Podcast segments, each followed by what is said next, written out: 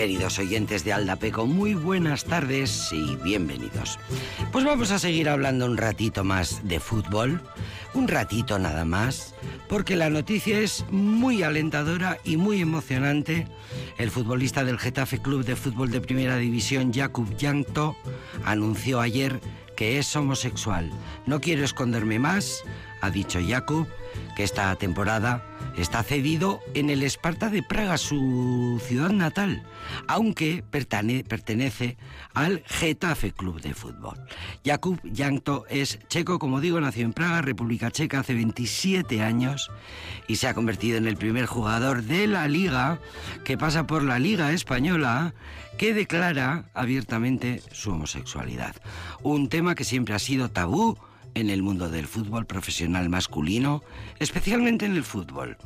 Como todo el mundo, dice Jakub, eh, tengo fortalezas, tengo debilidades, tengo una familia, tengo amigos, tengo un trabajo en el que lo he hecho lo mejor que he podido durante años, con seriedad, con profesionalidad y con pasión. Como todo el mundo, yo también quiero vivir mi vida en absoluta libertad, sin miedo, sin prejuicios, sin violencia, con amor. Afortunadamente en los medios, en los ambientes futboleros, está habiendo una importante oleada de apoyo.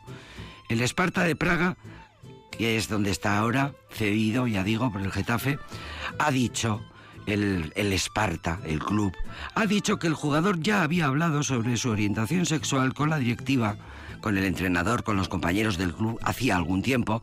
No hay más comentarios, no hay más preguntas. Tienes nuestro apoyo. Vive tu vida, Jacob ha dicho el club checo. El Getafe, que tiene actualmente los derechos sobre el futbolista, pues también se ha sumado a los mensajes de apoyo. Nuestro máximo respeto y apoyo incondicional a nuestro futbolista Jakub Jankto. Por sus partes respectivas, la Liga Española y la Inglesa han dicho oficialmente en Twitter, el fútbol es de todos. Bueno, pues bien, mientras que la UEFA ha definido al jugador como una verdadera inspiración que tiene el apoyo de todo el fútbol europeo. También el Barcelona, el Barça, el Atlético de Madrid, el Juve, la Juventus, el Bayern de Múnich, el Ajax. Estos también han manifestado su cariño a Jakub. El Getafe ha dicho que es un chico encantador, correctísimo pero que no encajó eh, deportivamente en el Getafe y que por eso lo cedió al club checo. Eso sí, es dibujante de graffiti, viajaba muchos, visitaba, perdón, muchos museos y está muy interesado en los idiomas y en la moda. Lo ha dicho el del Getafe, el portavoz. Jakub Jankto, internacional en más de 40 ocasiones con Chequia, con un techo de valor de mercado de 15 millones de euros, aunque últimos, estos últimos meses está de baja por una lesión.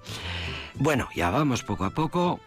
Son precisamente en estos mundos donde más necesidad tenemos de referentes para el mundo que no es heterosexual, ni normativo, ni binario Recordemos también a Justin Fashanu, que fue el primero, el primer futbolista de élite en declarar su homosexualidad. Era jugador del Manchester City con el inolvidable Michael Robinson, que dijo de su compañero. Justin era un tipo sonriente, tremendamente amable, distaba mucho de su manera de desenvolverse en el campo. Como jugador era aguerrido, no rehuía el choque, era muy combativo. Fashanu reveló con 30 años su homosexualidad en una entrevista con el tabloide The Sun, sometido a chantaje, por cierto, por este medio, en plan, o nos lo cuentas por las buenas o lo contamos nosotros por las malas y no cobras un chelín. Bueno, la carrera de Fasjano cayó en picado, ya no volvió a subirse, ya no, ya no pudo subir de, a equipos de, de, perdón, ya no pudo subir de equipos de categoría inferior su carrera eh, cayó en picado definitivamente.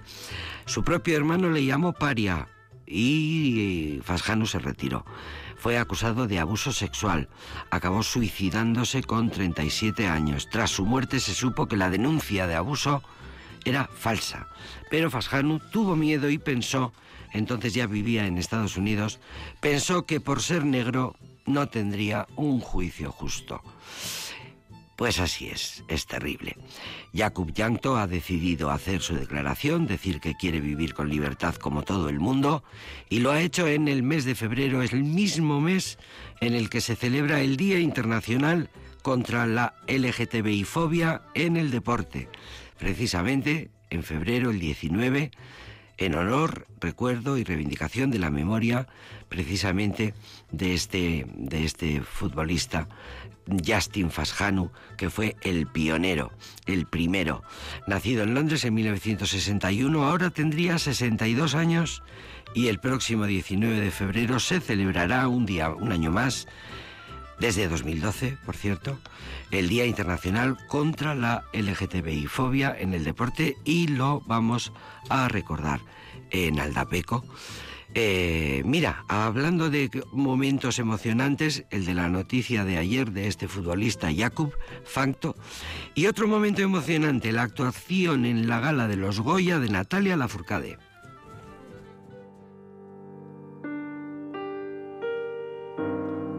En esta noche me gustaría invitarlos, invitarlas a regalar unas palmas, un canto, alegría para celebrar la vida del maestro Carlos Saura.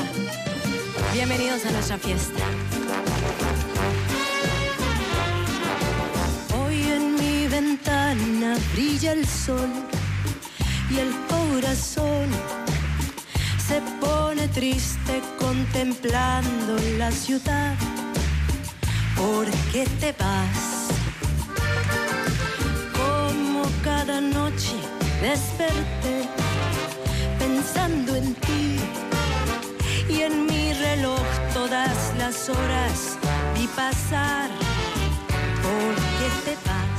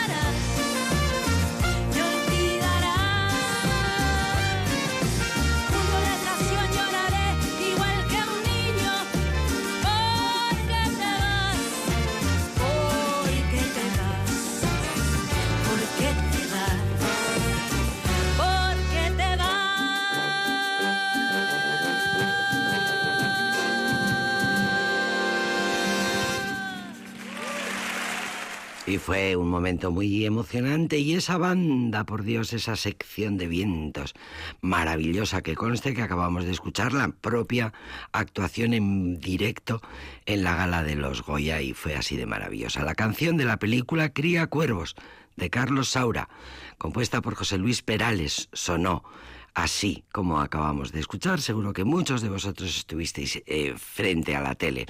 Cría Cuervos, recordemos, es la película de Carlos Saura, estrenada en 1975, una película que era una alegoría sobre las angustias generacionales en el ocaso del franquismo, con la actriz Ana Torrent que representaba los nuevos, la nueva generación. Eh, una película que se enfrentaba a los nuevos tiempos desafiante eh, ante la autoridad establecida. Y es en un momento de la peli en un guateque que montan los niños en el cuarto de los juegos, las niñas, mejor dicho, protagonistas, bailan al ritmo de la canción que ponen en el tocadiscos, al ritmo de este porque te vas. Que por cierto ha habido un debate que si es una pregunta o que si es una respuesta. Y en origen la canción no es una pregunta, es una respuesta. Porque te vas. Estoy desesperada porque te vas. Y aunque muchos entiendan que era una pregunta, pero ¿por qué te vas? En fin, al margen de estas discusiones, eh, Janet, eh, que fue a la capilla ardiente ayer, y cantó ante el féretro de Carlos Saura esta canción, Porque te vas, que fue popularizada por ella en origen, Janet, pues más que comprensible su cabreo, más que comprensible, muy comprensible y muy humano. Ella dijo ayer, todos los medios lo reprodujeron, estar absolutamente indignada y en shock porque la Academia del Cine no tuvo ni siquiera el detalle de avisarle que iba a suceder que la canción, su canción, le iba a ser cantada por Natalia Lafourcade. Y bien es cierto que Natalia Lafourcade había sido invitada por la gala hacía muchísimos meses, por supuesto, aprovechando que Natalia Lafourcade está ahora mismo en España de, de, promoción de su último disco. Y es de lógico pensar que precisamente por el imprevisto, la inesperada muerte de, de Carlos ahora la víspera del, de la gala, pues es más que posible que Natalia Furcade eh, fuera, le, propusieran que hiciera una versión de esta canción, cosa que hizo absolutamente maravillosamente, como escuchado, como acabamos de escuchar. Janet ha dicho que en absoluto arremete contra Natalia, faltaría más, en absoluto Natalia hizo lo que le pidieron y mm, es una profesional. Pero es verdad que la academia podía haberle dicho, oye, mira, Janet, eh, puesto que ha pasado esto, vente y cántala tú. O podían haber, haberle dado a Natalia otra, otra, otro protagonismo. Y, pero bueno, pues mira, pues a veces metemos la pata y más que comprensible. Eh, palabras también para el autor, eh, José Luis Perales, uno de los grandes éxitos de que tuvo como, como autor antes de presentarse como cantante, porque fue José Luis Perales el autor de esta maravilla de canción. Como cada noche desperté pensando en ti, en mi reloj todas las horas vi pasar, porque te vas. Todas las promesas de mi amor se irán contigo, me olvidarás, y junto a la estación lloraré igual que un niño, porque te vas. Bueno, ya discutiremos de esto otro día. Vamos a seguir adelante con canciones emocionantes en este programa que se llama Aldapeco.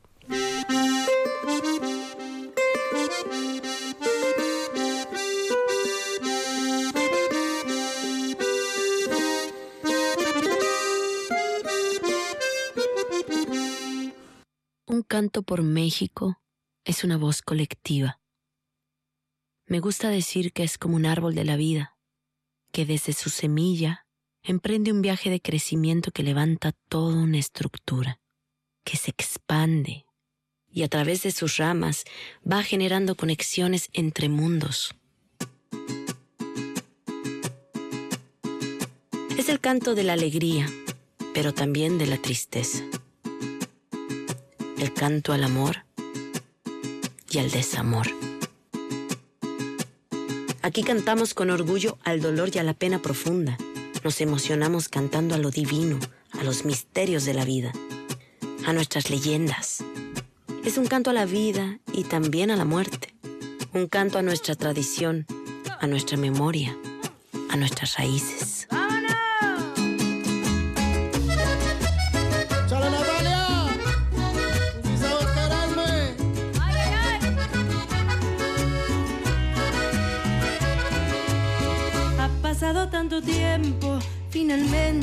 Descubrí tus besos. Me enredaste en tu mirada, me abrazaste con todos mis defectos. Tú sí sabes quererme, tú sí sabes adorarme, mi amor, no te vayas, quédate por siempre, para siempre, para siempre amarte.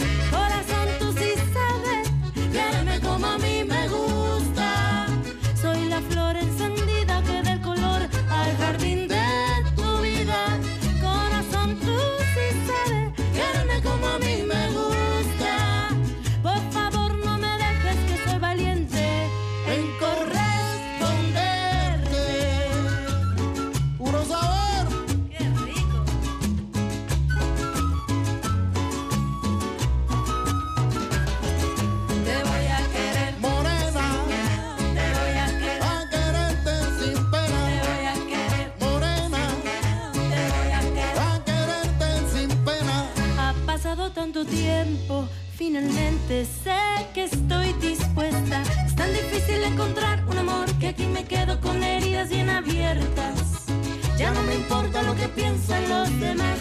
Aquí me quedo para ser testigo siempre de la vida. Aquí por siempre, para siempre, para siempre amarnos.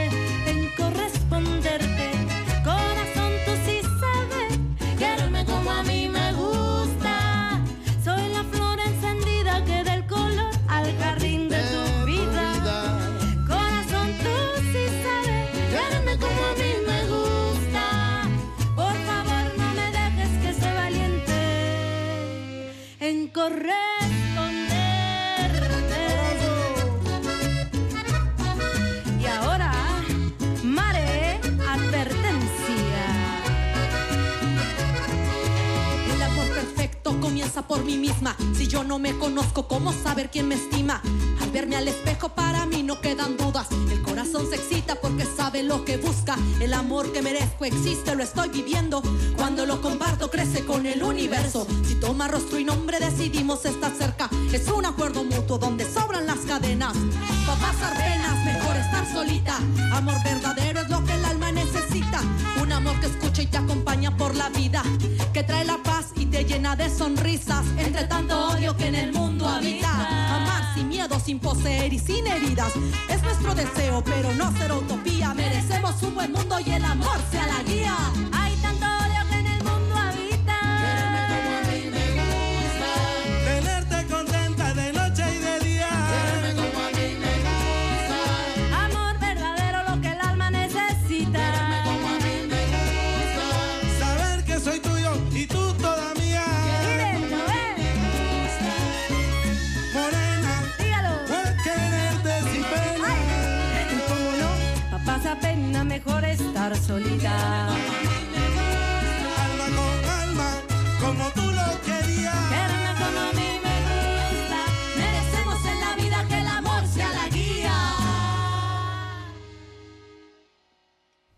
Por cierto, Natalia Lafourcade, que nos encanta, qué sensibilidad. Ahí queda eso. Ya te lo he dicho todo, Natalia Lafourcade se expresa con libertad y se queda más eh, ancha que larga, que por cierto acaba de recibir un Grammy, Mejor Álbum Regional Mexicano y Tejano 2023. Eh, estoy mirando el palmarés y no hay año en el que no reciba un Grammy esta gran cantante que mm, grabó hace unos pues hace igual siete años eh, este disco que contiene esta canción que acabamos de escuchar un canto a México. Eh, ah no mira esta, este, este es- no es verdad este es de, de 2020 Eh, un canto por México se llama este disco. Año 2020 Eh, un disco que está basado en el concierto que realizó el 4 de noviembre de 2019 que se llamaba así un canto por México para la reconstrucción del Centro de Documentación del Son Jarocho. Ese año ganó tres Grammys latinos, entre otros Mejor Canción Alternativa Regional Mexicana y mm, Álbum del Año también. Bueno, pues es una continua ganadora esta Natalia Lafourcade que lo está petando muchísimo y que da rienda suelta a sus introspecciones, a sus mundos, a sus convicciones, a sus reflexiones. Y mira, por cierto, estoy leyendo que eh, se, en la gala de los Grammys se mm, alegraba muchísimo a Natalia Lafourcade recibiendo el premio, refiriéndose justamente a la enorme proliferación de artistas hispanos que ahora mismo están evolucionando por el mundo entero, están copando los primeros puestos de interés musical en el mundo, en un mundo cada vez más globalizado, dice Natalia. la música latina ha logrado trascender. Me da muchísimo gusto porque la música latina es muy bonita y la cultura latina es muy bonita y es una maravilla que la disfrute el mundo entero. Reconoce el carácter universal de la música, de todos los ritmos, de todos los sones, dice Natalia Lafourcade una gran verdad. Si tú es desde África, Centroamérica, Sudamérica, los ritmos entre ellos coinciden, así que, ¿cómo no vamos a sentirlo como música universal? Así es la música universal. Bueno, pues Natalia Lafourcade, que, que está, eh, va a estar mucho de actualidad estos días. Eh, presentando su disco, su nuevo disco, Entre las Flores, que ya lo hemos escuchado en alguna ocasión. Bien, a ver si os acordáis ahora, a ver si os acordáis de esta canción tan alegre y dicharachera.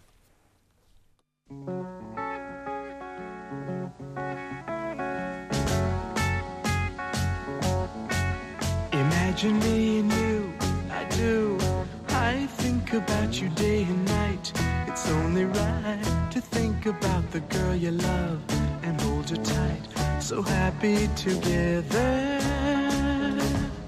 If I should call you up, invest a dime, and you say you belong to me, lose my mind. Imagine how the world could be so very fine, so happy together.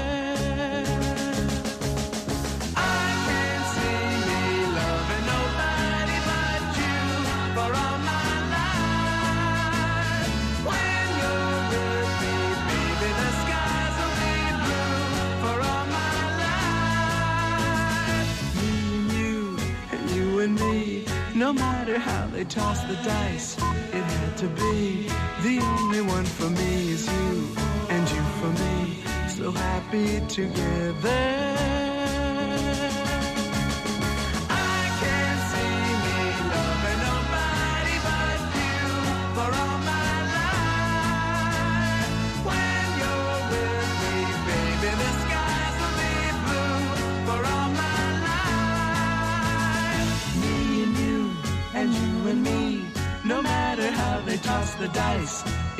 To be. The only one for me is you, and you for me, so happy together.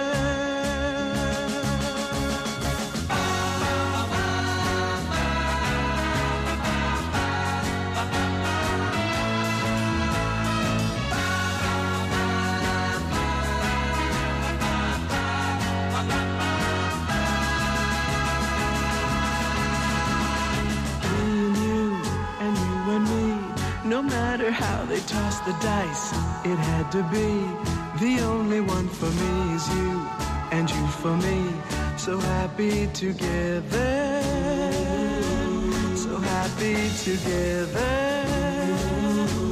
And how is the weather?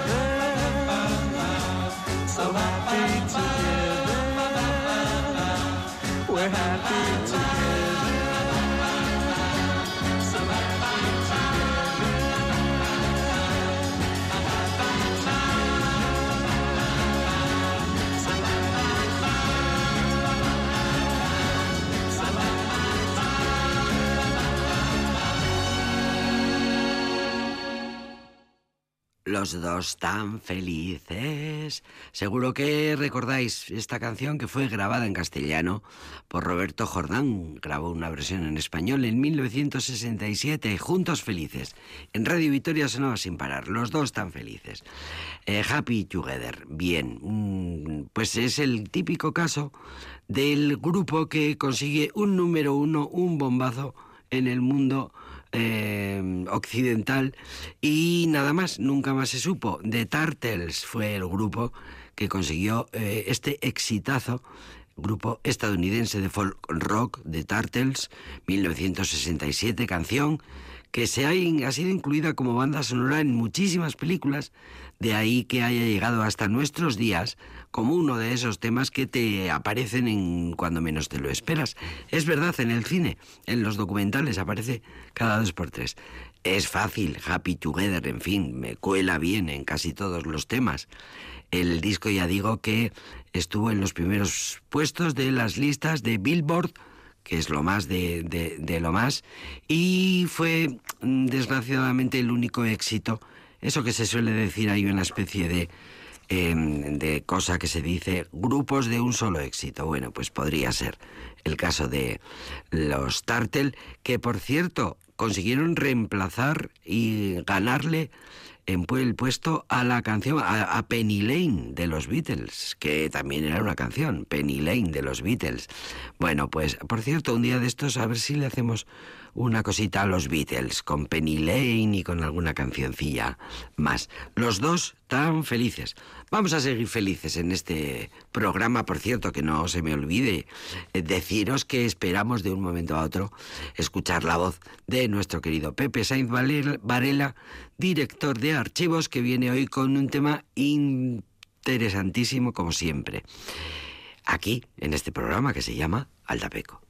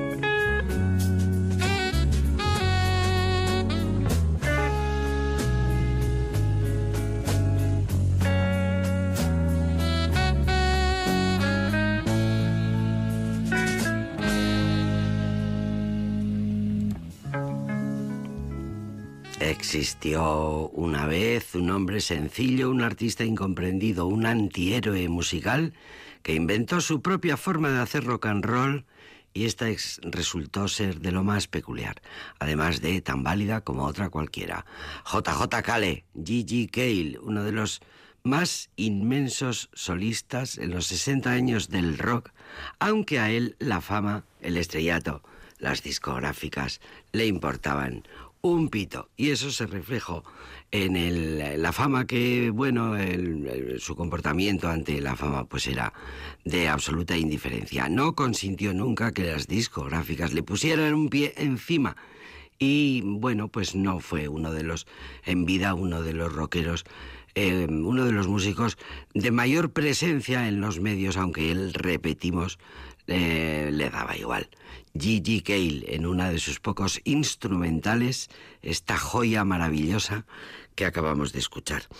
Pero viene siendo el momento de eh, recibir ya a nuestro querido Pepe Sainz Varela.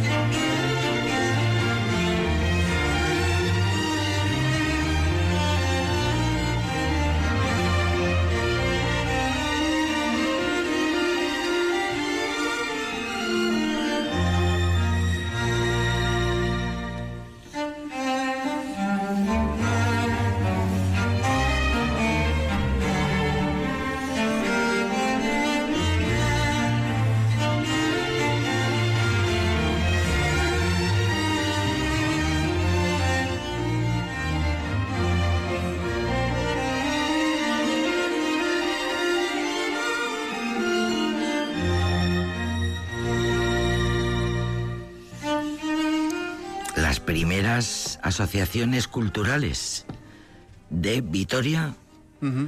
Vete, a saber en qué siglo. Hola. Hola, Pepe, no me has dado ninguna pista hoy, ¿eh? Ah, no. Bien. Pepe Sainz Varela, bienvenido, buenas tardes. Hola, qué buenas Ya tardes. es que andamos como en el salón de casa donde hay confianza, ya ni presentamos. Y hay demasiada confianza, quizás. Sí. Sí, porque no me has dado ninguna pista hoy. Es, bueno, Me has dicho, vamos a hablar de las asociaciones culturales, que, que Vitoria ha sido siempre muy culta. Es que te iba a decir, vamos a hablar de la Atenas del Norte. Y es como, para mí es redundante ya eh, eh, hablar siempre, porque todavía ni siquiera tengo muy claro qué, fue aquello de la Atenas del Norte. El caso es que, mm, aprovechando unos documentos del Archivo Histórico Provincial de Álava, mm, que en 1883 al director del Instituto Geográfico y Estadístico le dio por preguntarle al gobernador civil eh, cuáles eran las asociaciones concretamente le pregunta cuáles son las sociedades académicas, ya sean de lengua, historia, científicas, exactas, físicas y naturales, ciencias morales y políticas y jurisprudencia que hubieran Álava. El, Instituto Geográfico y Estadístico, que es lo que hoy, bueno, el Instituto Geográfico Nacional actual, se crea en 1870-73, en en la, la- lo crea la Primera República este, durante el sexenio mm, democrático que se llama esa época. Y bueno, en- con unos años ya de funcionamiento, 10 años de funcionamiento, pues se dedicaba a escribir a todos los gobernadores civiles de todas las provincias españolas, preguntándole datos de sobre todo para Sí, hacer sí. eh, estos famosos diccionarios geográficos, herederos del Dema 2, etcétera, recabando datos.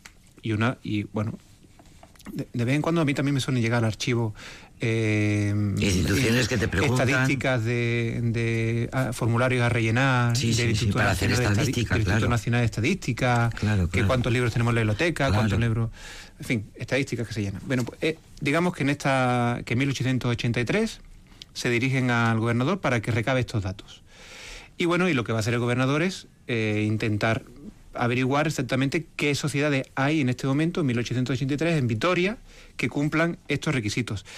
Se les advierte de entrada que mm, no, deben, no deben incluirse sociedades recreativas. o de, es decir, que se anulen todos aquellos, mm, eh, digamos, casinos. El casino, sí, que sea, pues, eh, ba- baile. Círculos. Sí, eh, exacto. Sí.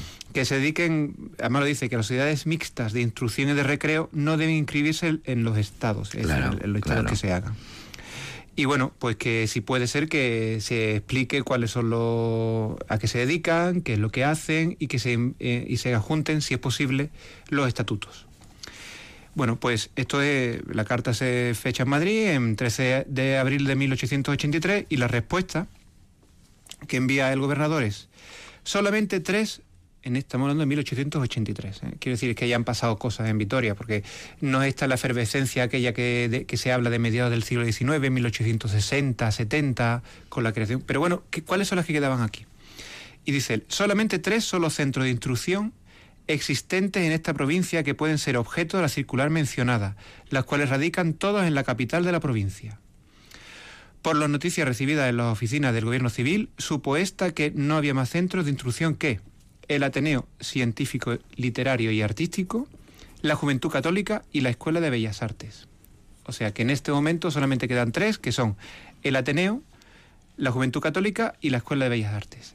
Luego lo que pasa es que se ve que mm, eh, en octubre del 83 manda el gobernador otra carta más diciendo que perdone que se ha olvidado dos, que bueno, que, que añade posterior, que es la Sociedad Cervántica Española. No sé, algunas veces en los libros solo aparece como la, la Sociedad Cervantina, pero es Cervántica, la, la Sociedad Cervántica Española y el Ateneo de Jóvenes, que sería como, como la juventud del Ateneo. como a ser.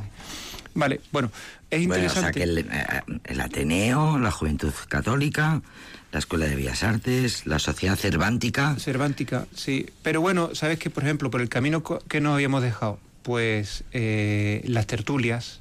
Las tertulias es verdad que. Bueno, primero voy a situarte esto un poco, porque todo esto de las sociedades recrea- eh, culturales y tal, que. Ten en cuenta que en, en 1883 ya estamos en la, en la, en la restauración, en la, en la restauración borbónica, ya hemos superado superado, para, para bien o para mal, como nos quiera, el sexenio democrático, eh, que tuvo que tuvo al final la, en esta primera época la revolución empieza con la revolución gloriosa del 68 que, que, parecía que iba que por fin íbamos a superar también la, la monarquía eh, isabelina de los Borbones lo que ocurre es que el, el general Prim intenta una monarquía con otra casa reinante que, so- que es Amadeo de Saboya que realmente al final no, no consigue asentarse. Dicen de Amadeo de Saboya que cuando se fue aquí, después de varios intentos de atentado, como, como dijo, pervaco y non capisco niente.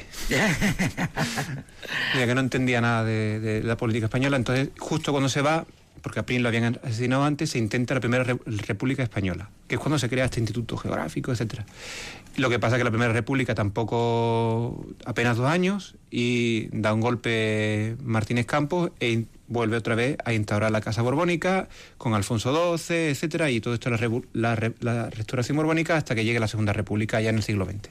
Qué bien me viene esta clase de historia. Eh, bueno, el caso es que eh, en este año 1883 ya está sentada la, la restauración borbónica, ya eh, y lo que ocurre es que se ha acabado de configurar este Estado liberal español que durante todo el siglo XIX, con las guerras carlistas, etcétera, pues bueno, parecía que iba a empujones, que sí, que no.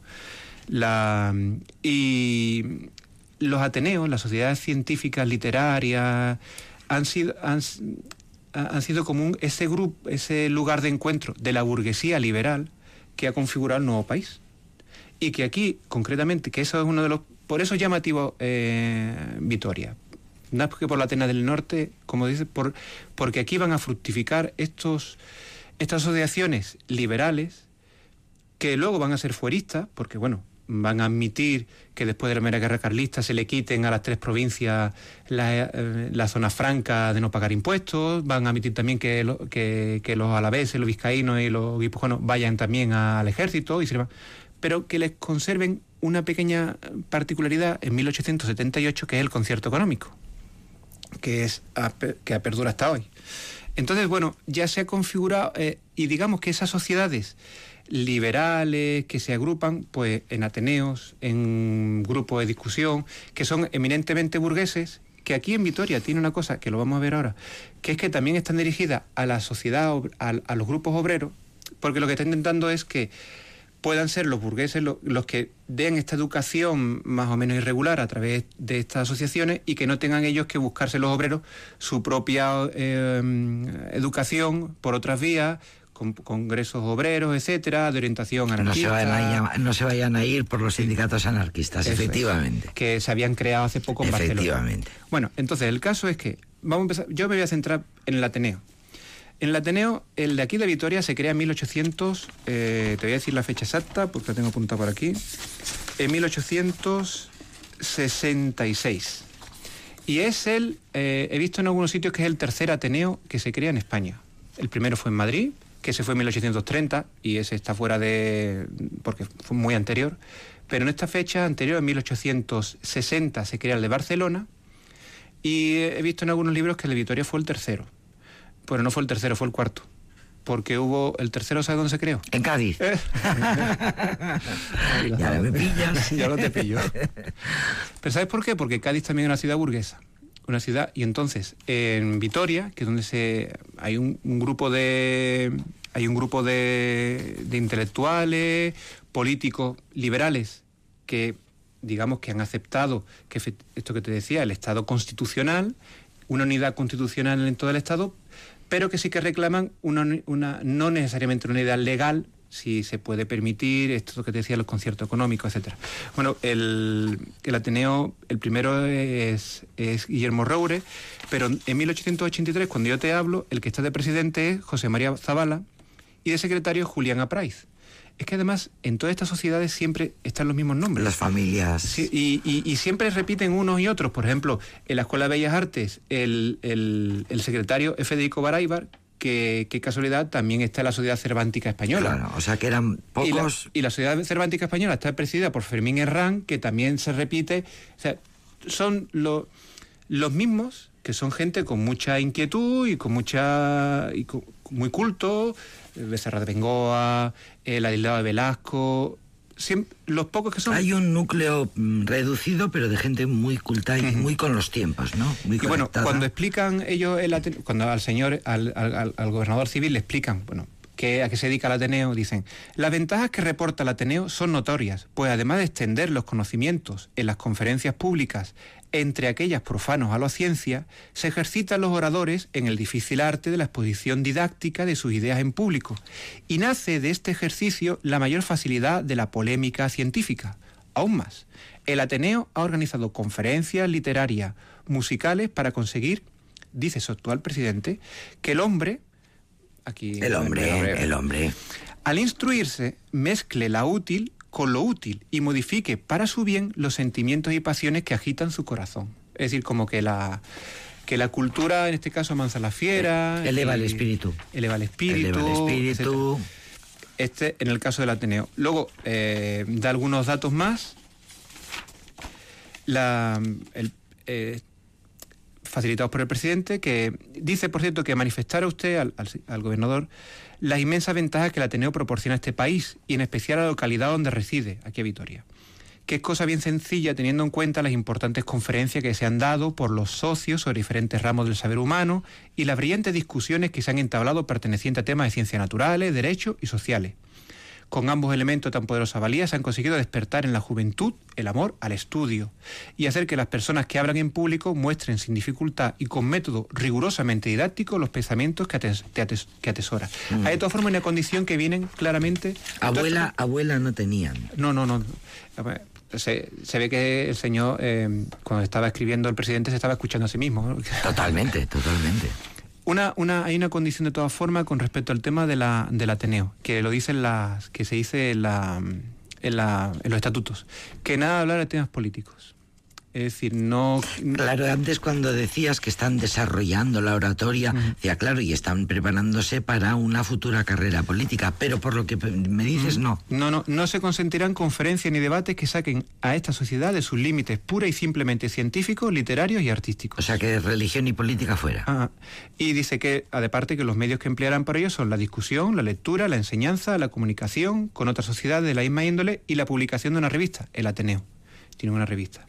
Entonces, en el caso de la... mm, eh, bueno, en... ¿Y la Real Vascongada? Es que eso te lo voy a decir ahora. Tú ibas a preguntarme, bueno, ¿y qué pasa con la vascongada? yo estaba diciendo todo el rato, no sale, no sale la Real Sí. Sociedad Vascongada a la que tú perteneces. Eh, sí, bueno, es que se advierte de una- con el tema de la, mm, de la sociedad vascongada, se advierte una cosa, porque el, el propio gobernador lo advierte. ¿eh? Dice que no existe en la Asociación de Libre Enseñanza en la provincia, ni para enseñanza de la mujer. Tampoco. Dice que la, la ciudad de San Vicente de Paul sostiene alguna escuela dominical, que su principal es la, caridad. De todas formas, ahora respecto a la enseñanza de la mujer, te digo una cosa que aquí lo que habla es que la guerra sostenida por estas provincias, la última carlista, eh, borró la sociedad de amigos del país. Cuando hacía más de un siglo que se había instituido por el conde de Peñaflorida, hoy no se halla vestigio alguno de su existencia, sino es la brillante historia que dejó y los inmensos beneficios que la Real Sociedad Vascongada de los Amigos del País, con seminario de Vergara, reportó a este país desde 1765, época de su constitución y la más antigua de cuantas sociedades económicas se han creado en España. Y eso sí que es verdad que fue la más antigua. En el 1883 ya no funcionaba. Luego hubo, en el siglo XX es cierto que se volvió otra Se vez a recupera, crear, se sí, recupera, sí. Pero diríamos que sería una sociedad Nueva. nueva. Distinta. Porque la- el, el Ya no hay, se no continuidad. Eh, con respecto a la educación de la mujer, sí que te voy a decir una cosa. Y es que mm, existe la, la escuela de, de Bellas Artes. La escuela de Bellas Artes que sostiene clases de dibujo en las que la clase obrera encuentra la imprescindible enseñanza para adelantar sus tareas y conseguir un satisfactorio y mayor bienestar en su vida. Bueno, se habla de aquí de lo que es los medios que sostiene la Escuela de Bellas Artes. Son 7.500 pesetas anuales que recibe el ayuntamiento bajo cuyo patronato está. El cargo del presidente va anejo al de alcalde de la ciudad y que en esta época era Álvaro Elío, porque el presidente de la Escuela de Bellas Artes era el alcalde. El- y el, el secretario era Federico Baraibar. Bueno, pues las principales, las principales clases, el sostenimiento de la clase de aritmética y geometría viene, viene a ser como preparatoria y de complemento para los obreros que más tarde han de ingresar en las de dibujo. Y sin grandes esfuerzos pueden comprenderse las ventajas que ha de reportar tal escuela a los obreros en particular, porque los instruye y a la capital y provincia, a Vitoria y a Álava, porque así tiene una clase obrera culta y apta para resolver los problemas prácticos de sus respectivas profesiones. Es Sí, decir, señor. por un es lado, una especie de escuela profesional. Sí, sí, es un antecedente, Es una un formación antecedente de, la, de la de la formación FP, de la sí, FP, sí. una formación profesional que controlas, que la estás quitando del, del control de, de, la, de las agrupaciones ¿No obreras. estuvo ahí la escuela de comercio? El, al principio es el germen, este es el germen de la escuela posterior. En el caso este, yo te iba a decir concretamente con el tema, porque claro, el, Instituto Geográfico y Estadístico te ha pedido también estadillos que digan cuántos alumnos hay.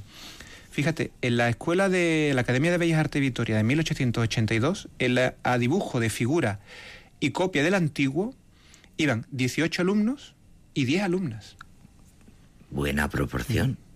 de los cuales eh, estaban becados, cinco, o sea, no pagaban matrícula, 5 alumnos. Mm. Y luego, hay más asignaturas, la, la- la de dibujo de adorno, 136 eh, eh, jóvenes y 115 mujeres. Repite. 136 alumnos y 115 alumnas. Pero eso está muy bien. Sí, sí. O sea, prácticamente estaban a la par. Efectivamente. Qué y, de, buenos y de ellos y de ellas, o sea, de estos alumnos, 20 de los 136 estaban becados, pero de las 115 eh, alumnas, 30 y ci- 31 estaban becadas. Luego eh, hay más asignaturas, pero en esta ya no hay ninguna mujer. En delineación había 40 alumnos, en talla y vaciado 2, y en aritmética y geometría 107. Estamos hablando de la Escuela de Artes y Oficios. Eso es, sí, la antecedente Del de la Conde Escuela de Peña Florida, Plaza. Bueno, pero que antes estaba en el Campillo, es decir, en Villasuso, donde frente a lo que sería el... Sí, al lado de, de Monter- del Palacio Montermoso, que todavía está, que hoy es clúster de empresas, creo que se llama así ahora. ¿El semillero? Eso es. Sí, Perdón, el semillero, sí es verdad, sí es verdad. Hola, qué bonito, qué bonito tema, ¿eh? Ah. Se acaba el tiempo. Gracias, Jenny. Gracias, Pepe.